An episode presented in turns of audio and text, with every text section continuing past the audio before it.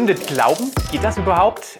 Mein Name ist Alexander Fink. Ich leite das Institut für Glaube und Wissenschaft in Marburg. Und mit dem Begründet Glauben Podcast wollen wir uns tatsächlich an schwierige Fragen heranwagen. Viel Spaß mit der nun folgenden Folge.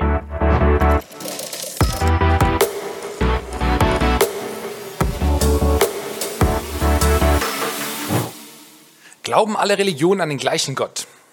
Das ist eine Frage, auf die ich am liebsten mit dem Wort antworten würde, das in der achten Klasse meine Mitarbeit im Spanischunterricht von heute auf morgen revolutioniert hat. Und zwar heißt das Wort depende. Es kommt drauf an.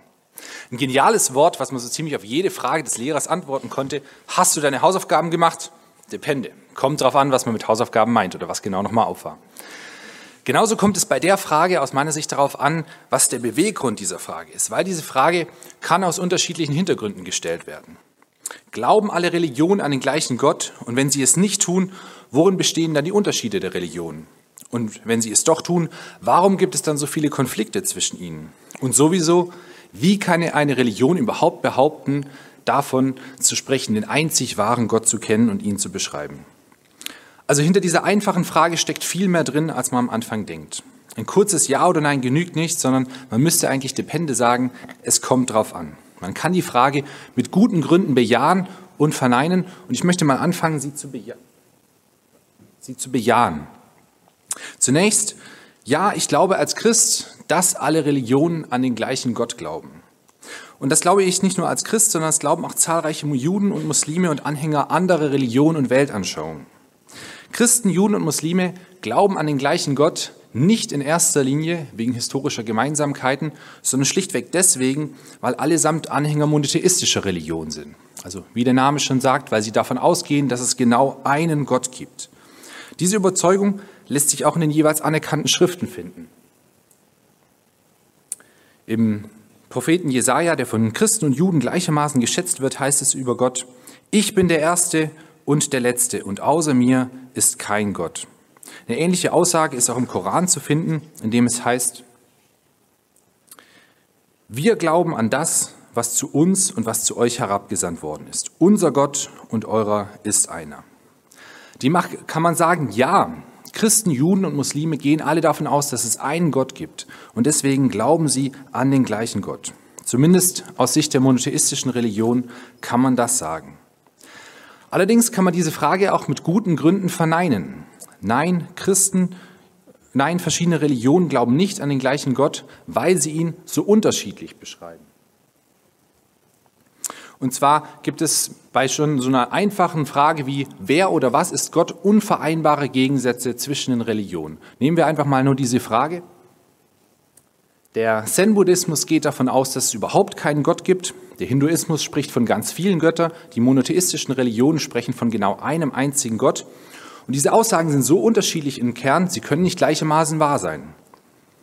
Es kann nicht jede dieser Positionen gleichzeitig richtig sein. Und genauso verhält es sich auch mit konkreten Beschreibungen Gottes. Beschränken wir uns aus Zeitgründen einfach mal nur auf die drei monotheistischen Religionen. Aber auch ähnlich äh, ist es mit dem Hinduismus oder dem Buddhismus beispielsweise, die ihre Vorstellung von Transzendenz sehr, sehr unterschiedlich beschreiben. Aus Sicht des Christentums muss man sagen, zwei Dinge sind relevant oder sind auf jeden Fall sehr grundlegend, wenn man sagt, so oder so ist Gott. Einerseits, dass Christen Jesus Christus als Gott beschreiben und auch davon ausgehen, dass er gestorben ist am Kreuz und drei Tage später von den Toten auferstanden ist. Ohne diese zwei Dinge lässt sich der christliche Glaube nicht denken. Oder um es mit den Worten eines zeitgenössischen Theologen zu sagen, unter einem Christentum ohne zentrale Bedeutung von Kreuz und Auferstehung kann ich mir genauso viel vorstellen wie unter veganer Blutwurst. Also gar nichts, falls das hier im fränkischen Bayern nicht angekommen sein sollte, da gar nichts kann man sich darunter vorstellen. Jesu Tod und seine Auferstehung sind zumindest aus Christentums zwei fundamentale Bestandteile der Gottesvorstellungen. Und dazu gibt es unterschiedliche Aussagen in Religionen. Im muslimischen Glauben geht man davon aus, dass es keinen Kreuzestod und keine Auferstehung von Jesus gab. Im Christentum hingegen geht man von einem Kreuzestod und einer Auferstehung aus. Und das Judentum spricht davon, von der historischen Person Jesus, dass es zwar einen Kreuzestod gab, aber keine Auferstehung. Und es ist vollkommen logisch, dass nur eine Position wahr sein kann oder eben gar keine. Aber Jesus kann nicht gleichzeitig gestorben und nicht gestorben und irgendwie auferstanden und nicht auferstanden sein. Das macht keinen Sinn.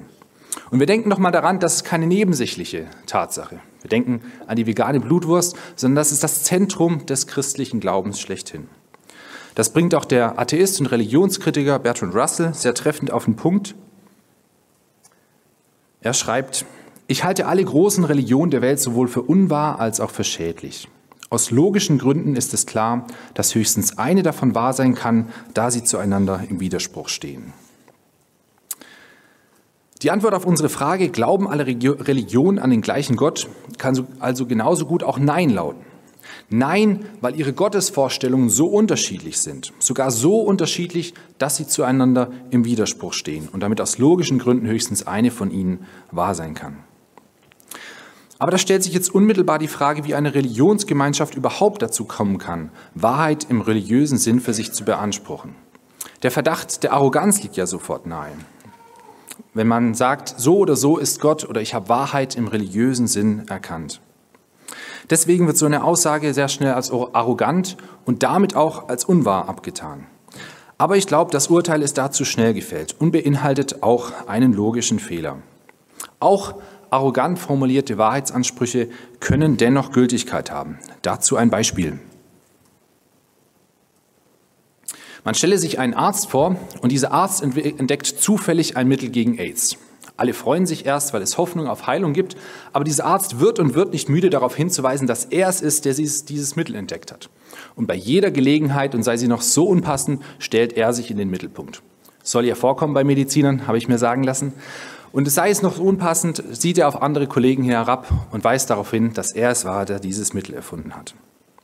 Aber was für ein arroganter und unangenehmer Mensch dieser Arzt auch sein mag, es würde nicht dazu führen, dass sein Wahrheitsanspruch dadurch unwahrscheinlicher wird. Wir würden diesen Menschen nicht mögen, wir würden ihn wahrscheinlich auch meiden. Aber es bedeutet nicht, dass ein Mittel deswegen weniger hilfreich sein wird, sondern Betroffene würden hoffentlich dennoch sein Mittel in Anspruch nehmen. Also die vermeintliche Arroganz eines Menschen oder eine Behauptung macht diese dadurch nicht unwahrscheinlicher.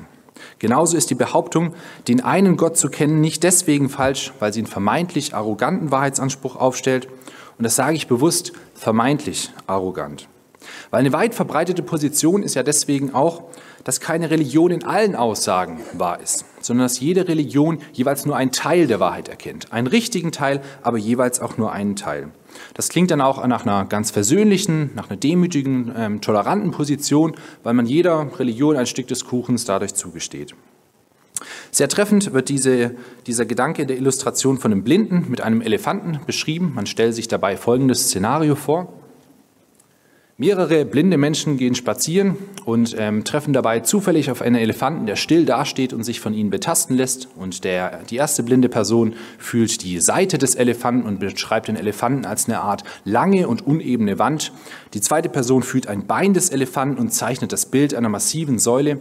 Die dritte Person erfasst ein Elfenbein und geht auf die spitze und gebogene Form ein und so weiter. Also jeder dieser blinden Menschen beschreibt nur einen Teil des Elefanten, einen richtigen Teil, aber aufgrund ihrer Begrenztheit, weil sie blind sind, erkennen sie nicht den ganzen Elefanten und ziehen dadurch falsche Schlussfolgerungen. Übertragen auf unsere Frage bedeutet es, jede Religion erfasst nur einen Teil, einen richtigen Teil der Wahrheit, aber keine kann die ganze Wahrheit erkennen. Und demnach ließe sich die Frage, glauben wir alle an den gleichen Gott, wieder mit Ja beantworten. Wir beschreiben Gott zwar unterschiedlich, aber nur weil wir selbst blind bzw. begrenzt sind. Und im Grunde, seien wir doch mal ehrlich, glauben wir alle an den gleichen Elefanten bzw. an den gleichen Gott. Ein aussagekräftiges Bild, was aber ein großes Problem mit sich bringt.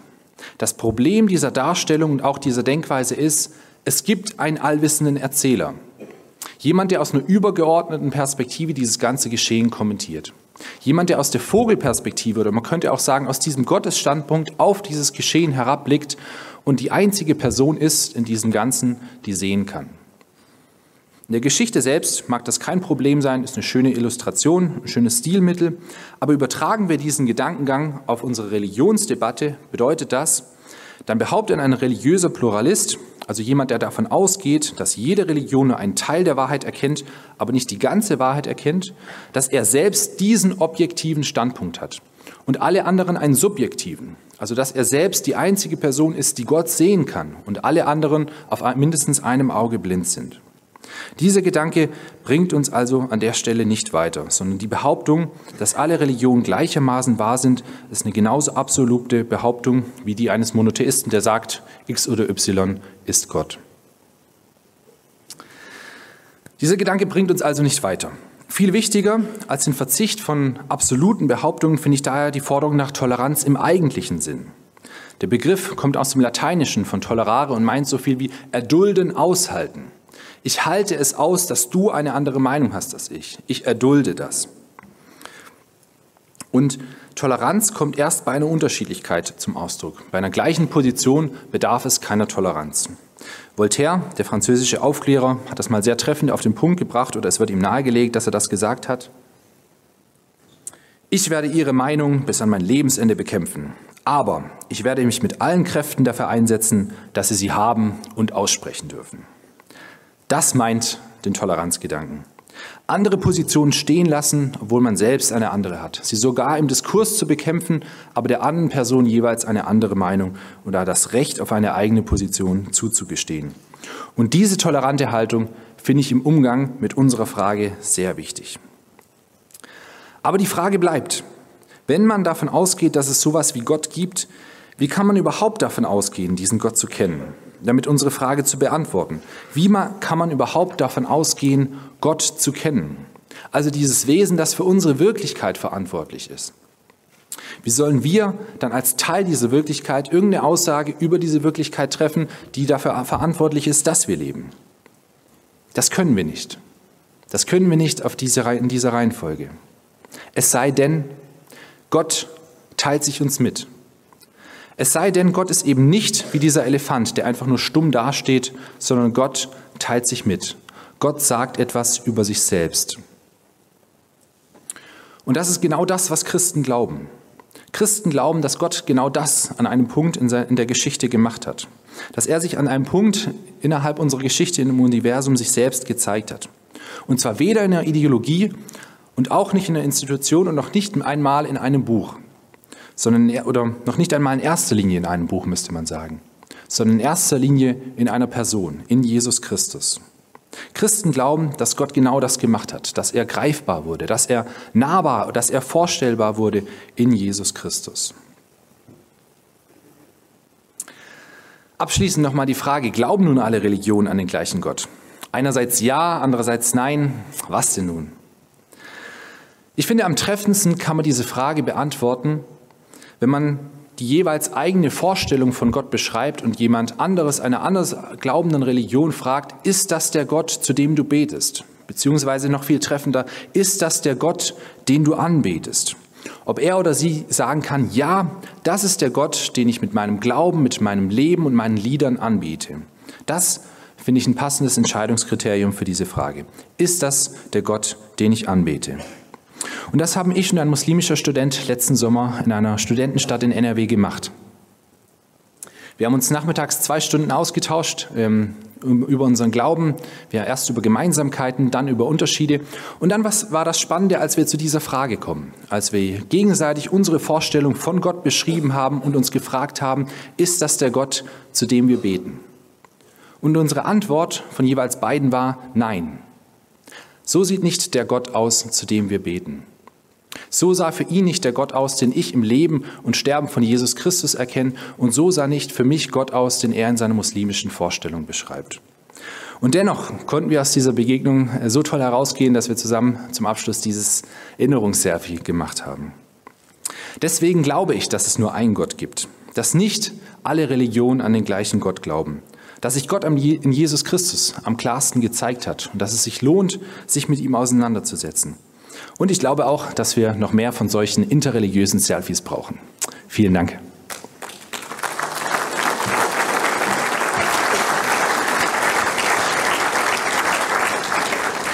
Herzlichen Dank, Joel. Wir hätten noch Zeit für eine kurze Frage. Abgesehen davon, an dem T-Shirt wird man ihn trotzdem irgendwann wieder erkennen, glaube ich. Ansonsten, wenn Fragen später kommen, da hinten ist eine Frage, die nehmen wir gerade.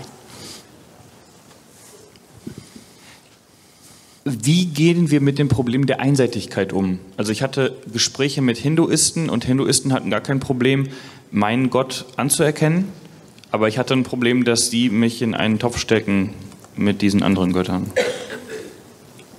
Ja. Also wenn ich dich richtig ver ähm, verstanden habe, die Frage vereinnahmt zu werden von einer anderen Religionsgemeinschaft oder ja. Ähm, ich finde es ganz hilfreich, ähm, gemeinsam erstmal Gemeinsamkeiten abzuklopfen, dass man sehen kann, wo es Gemeinsamkeiten gibt. Da würde ich auch immer wieder denken, es gibt mehr Gemeinsamkeiten, als man denkt. Ähm, und auch, ich glaube, es gibt ganz vieles, wo man selbst auch von anderen Religionsgemeinschaften oder es auch von anderen Weltanschauungen ganz viel lernen kann. Das finde ich als ersten Punkt mal wichtig. Als zweiten Punkt würde ich dann auch klar machen, wo sehe ich Unterschiede zu einer anderen Religionsgemeinschaft. Und äh, das wäre für mich ähm, dort der Punkt, dass ich sagen würde, allein Jesus Christus, glaube ich, ist Gott. Und da würde ich dann ganz klar einen Unterschied merken, wenn es beispielsweise einen, Muslim, ähm, einen ähm, hinduistischen Gesprächspartner oder einen buddhistischen Gesprächspartner haben würde. Das waren spannende Gedanken. Ich glaube, es lohnt sich noch mal kurz drüber nachzudenken. Äh, wenn noch Fragen sind, meldet euch gerne, melden Sie sich gerne über unsere Webseite iguw.de zum Beispiel, äh, übers Kontaktformular oder schickt Sie eine E-Mail oder über Facebook oder Instagram. Wir reagieren darauf. Wir sind gespannt und wir hoffen, wir sehen uns bald wieder.